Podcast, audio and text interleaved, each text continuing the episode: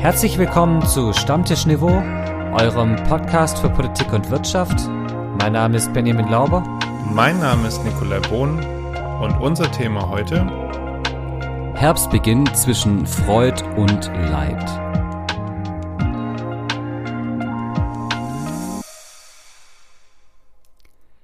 Grüß Gott, Bohn. Moin, Lauber. Ja, äh, es ist viel passiert diese Woche. Äh, ein wenig, ein bisschen. Wir haben einiges abzudecken, deswegen haben wir uns auch, schicke ich gleich vorweg, dass es da keine falsche Erwartungshaltung gibt. Es gibt kein Hintergrundwissen, weil wir vier große Themen haben oder ja, Themen haben, die wir behandeln müssen und uns nicht entscheiden konnten, welches denn hintergrundwissenswürdig ist. Wo wir bei einem hatten wir das ja letzte Woche schon. Genau. Und äh, ich würde behaupten, jetzt äh, haben wir wieder die Hälfte unserer Zuhörer direkt verloren, Tschüss. weil pff, kein, kein Hintergrundwissen. Äh, gut, die oder sie spulen jetzt vor zum äh, Flachwitz der Woche direkt. So, das kann natürlich auch sein. Aber ansonsten, Benny, ähm, uns haben viele Zuschriften und Rückmeldungen erreicht zu unserer letzten äh, Folge äh, zum Nahostkonflikt tatsächlich. Vielen Dank dafür. Ähm, die war auch tatsächlich, ich habe mal reingeguckt von den Hörerzahlen her, ähm, eine derjenigen mit den meisten Zuhörern in den letzten Wochen und Monaten. Äh, von dem her vielen Dank dafür. Danke an Ähm, alle 15. aber An alle 15, äh, die uns gehört haben. Wow. Genau, und ähm, heute folgt ein kurzes Follow-up sozusagen dazu. Äh, unter anderem, aber Hintergrundwissen lohnt sich heute definitiv nicht, weil dafür ist wirklich ähm, zu viel passiert. Deswegen wird sich, wenn wir ehrlich sind, ja gerade deswegen lohnen, aber weil es halt dann zu viele Themen mit zu viel Hintergrundwissen gäbe, haben wir uns jetzt entschlossen, das irgendwie im Dialog zu lösen. Im wahrsten Sinne des Wortes. Und bevor wir jetzt versuchen, den Nahostkonflikt im Dialog zu lösen, äh, kommt der, das unnütze Wissen der Woche. Und das ist folgendes. Jetzt kommt's. Ich sehe dein Gesicht schon wieder, ey. Im asiatischen Staat Bhutan darf der jüngere Bruder erst dann Sex haben, wenn der ältere Bruder bereits keine Jungfrau mehr ist. Ich frage mich nur, was passiert, wenn der ältere Bruder nicht Jungfrau, sondern Stier ist oder Wassermann. Puh, okay, ja, der, äh, das ist hart. Ähm, ja. ähm, ich habe noch eine andere, äh, ich, was mir gerade einfiel, war, äh, kommt eigentlich da das äh, Butangas her?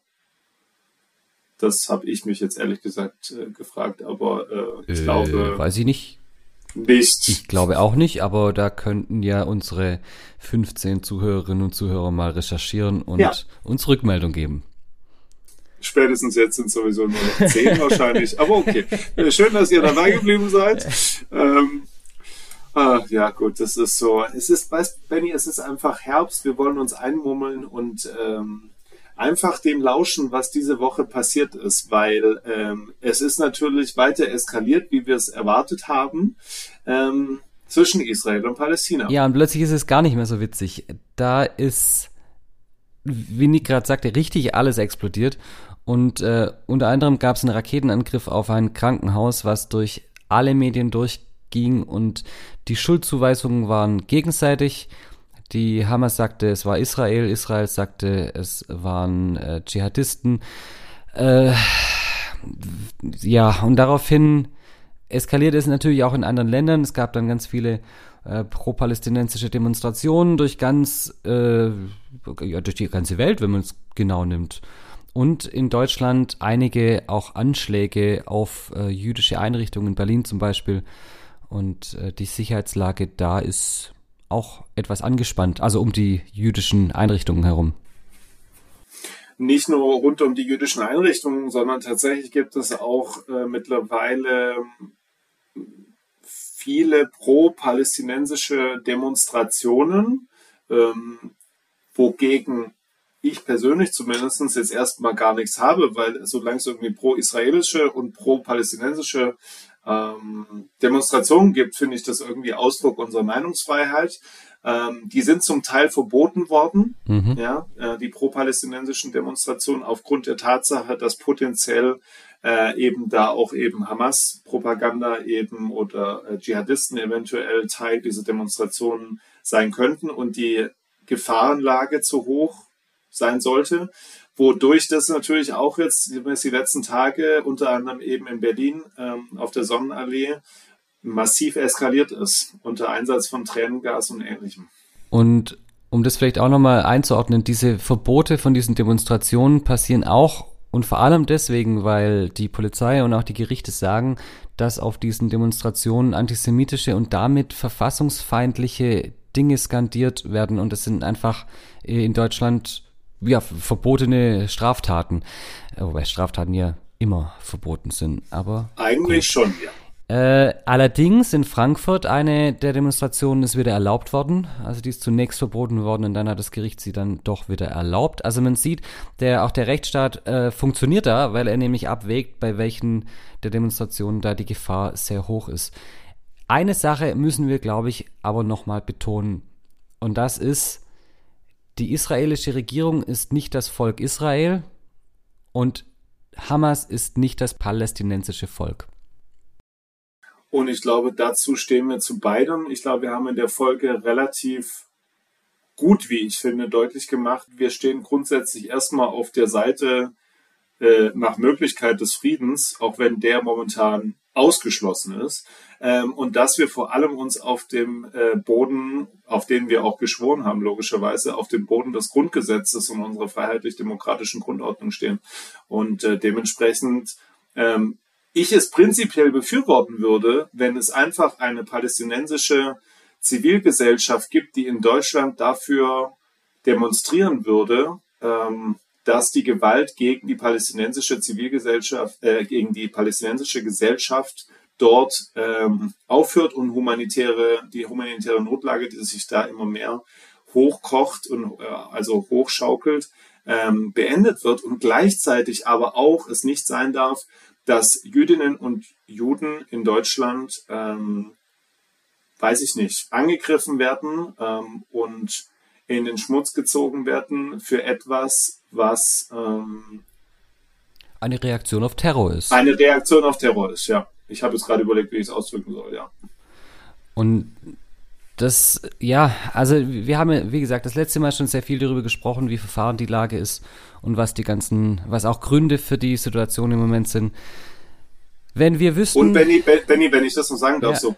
Israel macht aus unserer beiden Sicht, ich glaube, das kann ich für uns beide sprechen, nicht alles richtig. Nein. Im Gegenteil. Nein, so, nein. Es gibt viele Dinge, die wir momentan auf israelischer Seite deutlich verurteilen. Aber ich glaube, was wir beide fast noch stärker verurteilen, ist Judenhass. Ich würde nicht sagen stärker, sondern genauso stark. Also im ja, Sinne von, also stark. immer wenn es, wenn Unschuldige unter etwas leiden müssen, dann ist es einfach unerträglich. Und es ist mir dann völlig egal, ob das Juden sind oder Palästinenser oder iranische, die iranische Bevölkerung oder Deutsche oder irgendjemand. Unschuldige Menschen dürfen nicht leiden müssen. Und das tun sie im Moment und äh, zwar auf beiden Seiten und das ist, wie gesagt, unerträglich. Wichtig an der Stelle auch nochmal zu betonen, die sozialen Medien werden im Moment geflutet von mhm. Propaganda von beiden Seiten. Äh, achtet bitte darauf, was ihr da seht und was die Quellen sind. Äh, nicht alles, was man sieht, ist das, was gesagt wird, dass man sieht und äh, viele Quellen sind auch einfach falsch äh, oder sind wirklich reine Propaganda. Bei ganz vielen Sachen wird man wahrscheinlich erst in mehreren Jahren wirklich wissen, was passiert ist und wer verantwortlich ist. Ähm, geht da bitte einfach nicht Propaganda von einer Seite oder von der anderen Seite auf den Leim. Informiert euch grundsätzlich einfach über mehrere Wege. Ich glaube, das ist das, was hilft in dem Fall. Ähm, dass Biden und Scholz in Tel Aviv waren, können wir vielleicht noch kurz sagen. Also USA und Deutschland haben äh, da auch ihre Unterstützung ähm, gezeigt vor Ort und ihre Solidarität. Was man Scholz aber zugutehalten muss, er hat auch nochmal deutlich gemacht, dass eben die humanitäre Notlage vor allem im Gazastreifen durch diese ähm, Abkapselung, Abschottung, was ist das richtige Wort? Ähm, manche reden auch von Besatzung. Einkesselung vielleicht Einkesselung sogar. Äh, des Gazastreifens äh, momentan es zu einer humanitären Notlage vor Ort kommt und jetzt auch vor allem nach dem Besuch von Joe Biden vor Ort äh, entsprechend die Nothilfe über den ägyptischen Landweg zugelassen. Und das ist ähm, vielleicht auch, um das nochmal einzuordnen in die Gesamtlage, das ist natürlich der Versuch einer di diplomatischen Lösung und da gibt's eine riesen diplomatische Offensive gerade im Moment von sowohl Deutschland als auch den USA. Scholz war ja nicht nur in Tel Aviv, er war ja auch in den Nachbarländern und auch Baerbock war da unterwegs, um da auch über alle möglichen Kanäle drum zu werben, dass diejenigen, die einen Einfluss haben auf zum Beispiel Hamas, äh, da entsprechend diesen Einfluss auch geltend machen. Denn klar ist auch, wir haben es letztes Mal angesprochen, dieser Krieg, dieser Konflikt hilft vor allem global gesehen auch Russland, weil natürlich die Aufmerksamkeit der Weltbevölkerung jetzt vom Ukraine-Krieg weggeht und sich Putin sogar mit einer Friedensinitiative jetzt hier als der Friedensstifter in Nahosten generieren kann, was ja, wie man in der Politiksprache so schön sagt, nachgerade absurd ist. Dann was ähm, nachgerade, auch mit absurd? Ja, ich wollte mit nachgerade absurd weitermachen, weil das, was in den USA passiert. Ja, genau.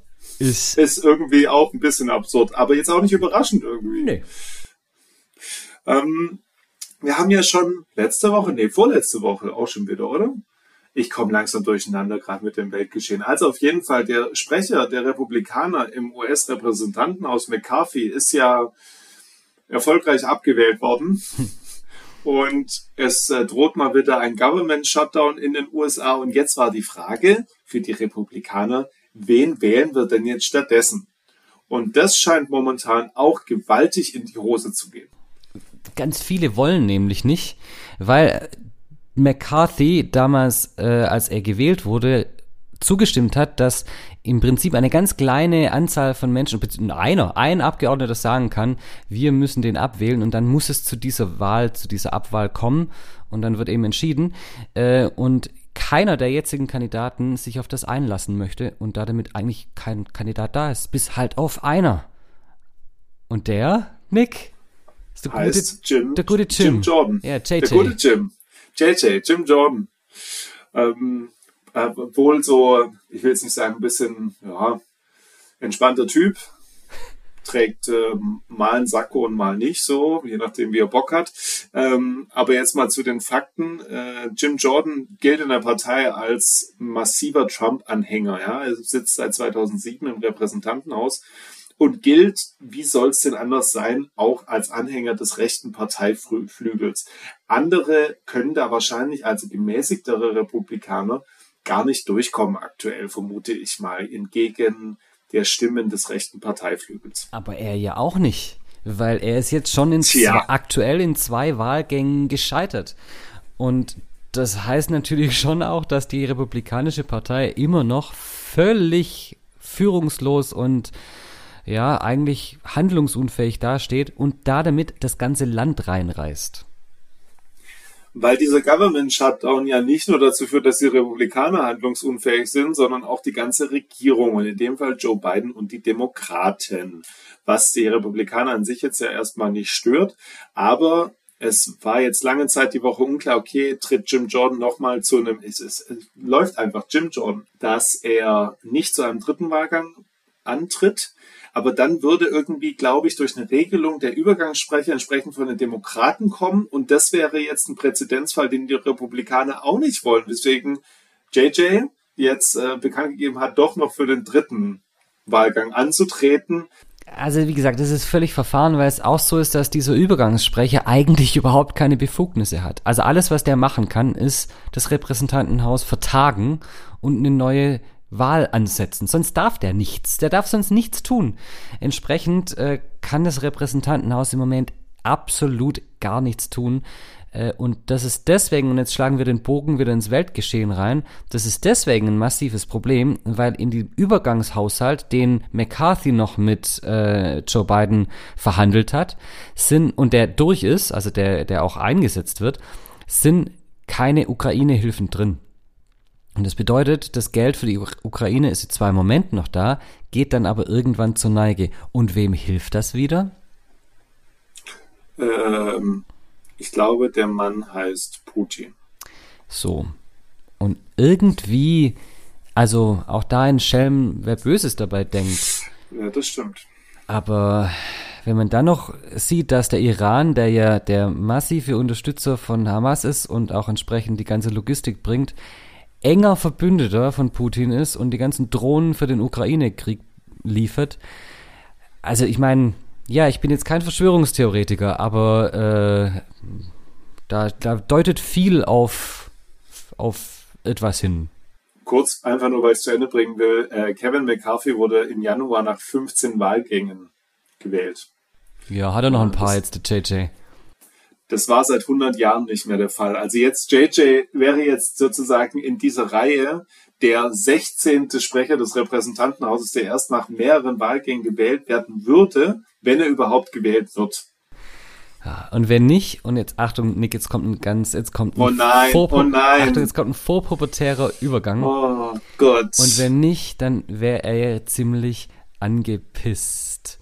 Und mm. so kommen wir jetzt nach Polen. Wow. Wow. Weil dort die größte Partei, die nationalkonservative PIS, PIS, äh, ihre Regierungsmehrheit verloren hat. Bist du stolz auf mich? Ja, ist, äh, ich war noch nie so stolz. Jetzt haben wir, glaube ich, noch fünf Zuhörer, wenn es äh, hochkommt, maximal. wir müssen echt so ein Barometer machen, so ab, welchem, ab welcher Minute steigen die meisten bei uns aus? Du dumm. So. Äh, ja, es gab Parlamentswahlen in Polen, ähm, wo dieses Mal also unglaublich viele Menschen gewählt haben. Ja, also wir hatten 2019 eine Wahlbeteiligung von 61 Prozent und jetzt plötzlich von 74. Also eine massive Politisierung der äh, polnischen Zivilgesellschaft offensichtlich, was aber eher zu Ungunsten der Peace am Ende war, weil die nämlich statt 43, 35 Prozent noch der Stimmen einfahren konnte und damit äh, ihre absolute Mehrheit verloren haben unter ähm, der jetzigen Regierung. So, und jetzt kommt ein alter Bekannter vermutlich wieder aufs Tableau, ähm, nämlich Donald Tusk, den wir schon als EU-Ratspräsident kennen und ehemaligen Ministerpräsidenten von Polen. Jawohl, und der gute alte Donald äh, hat, ist, hat, glaube ich, direkt... Das ist die falsche Schublade, Benny. Ganz kurz. Also der arme Tusk, das ist kein Donald. Definitiv nicht. Der arme. Also gut, der gute alte Tuski äh, der Tiski, Tiski ist doch ein gutes Bier, glaube ich, sogar ein gutes polnisches Bier, soweit ich weiß. Fällt mir gerade. Okay, komm jetzt äh, hier Tuski. Ja. Tuski, äh, Tuski hat direkt nach der Wahl gesagt, dass er sich noch nie so über einen zweiten Platz gefreut hat wie dieses Mal und äh, das ist in der Tat wahr und zwar auch für alle EU-Freunde in Polen und drumherum. Ich denke auch. Also diejenigen, die momentan in der EU oder im EU-Rat eher dafür gesorgt haben, dass es immer ein bisschen knirschte, waren im Wesentlichen die polnische Regierung und die ungarische. Ähm, das wird jetzt auf Seite Polens wahrscheinlich nicht mehr so sein. Ähm, nichtsdestotrotz gibt es weiterhin einfach auch ähm, eine gewisse politische Stimmung im Land, die einfach antieuropäisch ist. Auch die gegen die aktuelle Asyl- und Migrationspolitik der EU ist. Ähm, ja, und jetzt soll äh, es eine Koalition geben, eine Opposi äh, ehemalige Oppositionskoalition, die schon in der zweiten Kammer in Polen im, im Senat seit Jahren erfolgreich zusammenregiert, die aber eigentlich unterschiedlicher nicht sein können. Auf der einen Seite eben, wie Benny gesagt hat, die liberal-konservative K.O. von ähm, jetzt dem neuen vermutlich äh, Ministerpräsidenten Tusk, dann der christlich-konservativen Dritten Weg, die jetzt neu gegründet wurde, und der linken Levica. Ähm, und das wird spannend, wie die zusammenkommen sollen, weil die echt in manchen Fragen ganz weit auseinander liegen. Und wenn wir ehrlich sind, Tusk diesem dritten Weg, also dieser christlich-konservativen Partei, dieser neuen, die Mehrheit zu verdanken hat. Denn die Linken äh, hat, die haben praktisch ihre Stimmen halbiert und dieser dritte Weg ist mit, äh, in einer mit 65 äh, Plätzen reingekommen, Abgeordneten reingekommen und deswegen gibt's da jetzt eine Mehrheit. Also von daher ist, glaube ich, relativ klar, wie die Schwerpunkte liegen werden, weil die natürlich mit breiter Brust in irgendwelche Koalitionsverhandlungen gehen werden. Ähm, ja, also ich bin auch gespannt, wie das wird. Jetzt wird erstmal ähm, der ähm, Staatspräsident wird jetzt erstmal natürlich vermutlich ähm, ich glaube, der jetzige Ministerpräsident heißt Morawiecki, ähm, mit der Regierungsbildung beauftragen. Das wird er nicht schaffen. Und dann ist wohl der zweite dran, nämlich Tusk, und der wird wahrscheinlich, gehe ich mal davon aus, eine Regierung bilden können. Und dann muss man sehen, wie die sich zusammenraufen. Aber wie schon gesagt, im Senat raufen sie sich seit etlichen Jahren bereits zusammen. Nicht zusammengerauft hat sich in den letzten Jahren die Linke. Im Gegenteil, die haben sich auseinandergerauft. Und jetzt hat good old Sarah, hat äh, Sarah Wagenknecht, hat jetzt verlauten lassen, sie gründet eine eigene Partei. Und wir haben hier schon so ein bisschen darauf gehofft. Also aus jetzt Polit-Podcast-Sicht. Ja. Sie hat im wahrsten Sinne des Wortes den Wagen gegen die Wand gefahren, möchte man mal behaupten. Ja? Ähm, es war ja lange Zeit unklar, soll Sarah Wagenknecht in der Partei gehalten werden. Dann war lange Zeit die Diskussion Parteiausschlussverfahren, ja oder nein, weil sie sich nicht immer so ganz von der AfD distanziert hat. Also man weiß nicht so ganz, ist sie jetzt eigentlich rechts oder links oder ist sie einfach nur populistisch, äh, man weiß es nicht so richtig oder einfach anti gegen alles. Aber jetzt, zu dem Zeitpunkt, wo ihr das hört oder dann vielleicht auch schon noch nicht, es war vielleicht schon, ähm, hat sie für kommende Woche Montag eine Pressekonferenz angesetzt und auf dieser Rednerliste sind zum Beispiel auch ehemalige führende Linke dabei, ähm, wie die ehemalige Fraktionsvorsitzende ähm, Amira Mohamed Ali. Es wird ein eine, ein rechter Haken in die linke Partei hinein. Der war jetzt gut, gell, Mohammed Ali. Der, war, der, war, der, war, der war, der war gut. Äh, ja, bin ein bisschen auch wieder stolz auf mich. Äh, ich meine, es ist natürlich eine Partei, oder im Moment ist es ein Verein, weil sie äh, sehr schnell antreten will, auch nächstes Jahr bei den, ähm, bei den Landtagswahlen äh, im Osten. Und dieser Verein heißt ganz zurückhaltend BSW Vernunft und Gerechtigkeit. Und SW steht da für Sarah Wagenknecht. Also Nein, wirklich. Doch. Es ist ja, es kommt ja echt so überraschend jetzt. Ist. Das könnte allerdings, also kurze Frage, warum äh, gründet sie einen Bündnis oder einen Verein und keine Partei? Das sollten vielleicht die uns zuhören, die fünf noch wissen. Weil, weil sie sonst die Deadlines für die Teilnahme an den Landtagswahlen in, äh, im nächsten Jahr in Ostdeutschland nicht schafft.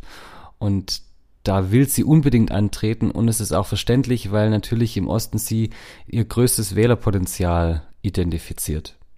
Spannend finde ich übrigens, dass äh, Bernd das Brot äh, Höcke jetzt direkt darauf reagiert hat und gesagt hat, äh, dass es ein absoluter Ego-Trip sei und das geht hier wohl gar nicht und so eine Partei, die so auf eine Person getrimmt ist. Und ich nur dachte, Bernd, Ah ja. Ich bin jetzt nicht so ganz sicher, aber ich glaube, in Thüringen äh, ist es nicht die AfD, sondern die B BFD. Bernd für Deutschland oder sowas. Ja, genau. Ja, also mal gucken, was da jetzt rauskommt an Zielen, die die Partei haben will.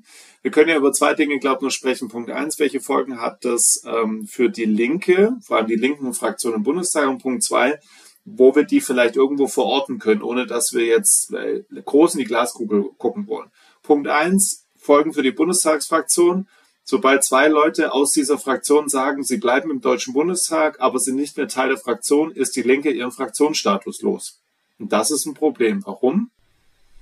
Weil damit Geld wegfällt, Redezeit wegfällt und eine ganze Menge von Privilegien wegfallen. Zum Beispiel kann eine Fraktion einen ähm, Untersuchungsausschuss beantragen, eine Gruppe von Abgeordneten kann dies nicht, es sei denn, sie hat 5% insgesamt. Und äh, der jetzige Linken-Chef Dietmar Bartsch ähm, und auch Janine Wissler und so weiter, also führende Linke, sprechen schon davon und fordern äh, diejenigen, die aus der Fraktion austreten wollen, dazu auf, ihre Mandate niederzulegen, weil sie ja eigentlich für die Linke gewählt wurden. Ähm, das weiß ich jetzt nicht so ganz. Also theoretisch, sagen wir es mal so, ist es richtig, weil bis auf drei Abgeordnete, wie wir wissen, die ihre Mandate direkt bekommen haben, haben alle anderen die wirklich nur über die Liste bekommen. Von dem her äh, kann man dem Argument jetzt eigentlich viel abgewinnen. Auf der anderen Seite sagen die sich wahrscheinlich auch, naja, warum soll ich meinen hochdotierten Job hier abgeben? Ich bin ja nicht ganz bescheuert. Also da werden wir sehen, für die Linke als Partei hat es schon auch Auswirkungen. Es wird einige linke Wähler geben, die zur Wagenknecht-Partei wechseln werden, bin ich mir sicher. Aber ich habe jetzt auch schon von einer ganzen Reihe von ehemaligen linken Wählern gehört, dass sie gesagt haben, jetzt nachdem die weg ist, ist die Linke plötzlich wieder wählbar für mich.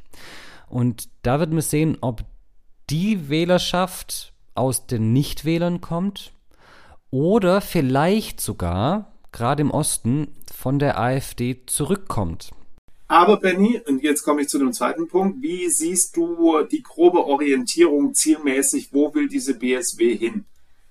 Ich glaube, das wissen wir mehr nach der, nach dem äh, Presse, nach der Pressepartei. Glaub, Konferenz das, heißt das Wort. Ich glaube, das wissen wir mehr, oder da wissen wir, oh, sag mal, ich glaube, wir wissen da mehr drüber, wenn wir die Pressekonferenz angeschaut haben nächste Woche. Äh, das, was bis jetzt als ein Programm bekannt ist, scheint es so, dass es weniger radikal ist, als man meinen könnte. Und äh, dass sie, sie hat auch manche Sachen schon wieder abgeräumt. Also die Verstaatlichung von ganzen Branchen hat sie jetzt erst wieder in einem Interview abgeräumt. Und ansonsten scheint recht viel Wirtschaftspolitik spannenderweise drin zu sein in ihrem Programm. Aber gucken wir mal. So hat die AfD damals auch begonnen. Weil ich wollte nochmal drauf raus, vielleicht, dass dass man sich das vorstellt, wenn dann nächste Woche diese Neugründung passiert. Wir haben ja schon öfters, glaube ich, Benny, auch so über so ein Parteimodell gesprochen, was sich so in, in Kreisen bewegt. Ja, ähm, womit man ja mit dieser parteipolitischen Theorie, äh, die es, glaube ich, auch in der Politikwissenschaft gibt, erklären kann, warum Wählerinnen und Wähler von der AfD zur Linken wechseln und zurück. Weil sie eben vor allem an den parteipolitischen Rändern eben ein Problem mit dem sogenannten Establishment in der Mitte und in dem zweiten Kreis haben, wo ich jetzt Grüne und FDP sehen würde, ja, in, in der Mitte eher eben CDU und SPD, im zweiten Kreis drumherum Grüne und FDP und im dritten Kreis ganz außen ähm, eben auf der linken Seite die Linke und auf der rechten Seite äh, die AfD. Ähm, und ich könnte mir gut vorstellen, dass warum die AfD und die Linke da jetzt so Schiss davor hat, dass die BSW eben auch eine Konkurrenzpartei in diesem dritten Kreis außen sein könnte, weshalb die anderen vier Parteien, und damit würde man das gut begründen können, eigentlich keine Sorge haben müssen. Sie selber spricht davon, dass sie auch viele Zuschriften aus dem kompletten politischen Spektrum bekommen habe, zum Beispiel auch von CDU-Lern, die sagen, ähnlich, vielleicht mal was Konservatives mit einem sozialen Teil, also so eine soziale CDU, äh, wird man mal sehen. Sie ist natürlich, sie hat ja in den letzten Jahren auch gerade in der Asylpolitik definitiv keine linken, sondern eher sehr konservative bis zu nationalkonservative Positionen vertreten. Es ist, glaube ich, so viel kann man sagen, keine Witzveranstaltung, was sie da macht. Ich glaube, dass Nein. es Potenzial hat, wirklich zumindest kurzfristig äh, für Menschen eine wählbare Alternative zu sein und entsprechend ernsthaft muss man das auch behandeln. Genauso ernsthaft übrigens wie die ich Flachwitze. Wusste es. Ich wusste es. Hier bei uns. Ja.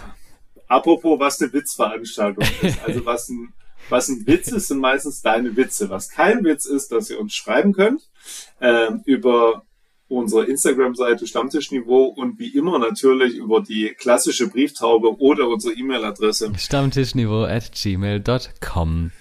Ich glaube, dieses Mal habe ich echt einen, einen Brüller. Ich habe ich hab richtig einen rausgesucht, oh der einfach okay. gut wird. Äh, der, da muss man ein bisschen, bisschen nachdenken, das sage ich gleich schon mal. Also, was, lieber Nick, machen Pilze auf einer Pizza? Ich weiß nicht, was machen Pilze auf einer Pizza? Sie fungieren als Belag. ja, ja, okay. ja. Der ist gut. Es soll, Leute, es soll Leute geben, die äh, akzeptieren keine Pizza äh, mit Pilzen, aber ja, die fungieren als das ja. Ja, ja, ja, ja. Wir wünschen euch eine wunderschöne Woche und hoffen, dass die Krisenherde der Welt etwas abschwellen und äh, wir irgendwann mal wieder Sendungen oder Folgen haben, bei denen wir gar nicht wissen, was wir machen sollen, weil es nichts zu berichten gibt. So schnell wird es nicht passieren. Von dem her, hummelt euch schön ein, macht euch eine Tasse Tee, genießt das Herbstwetter und wir hören uns in einer Woche wieder. Macht's gut.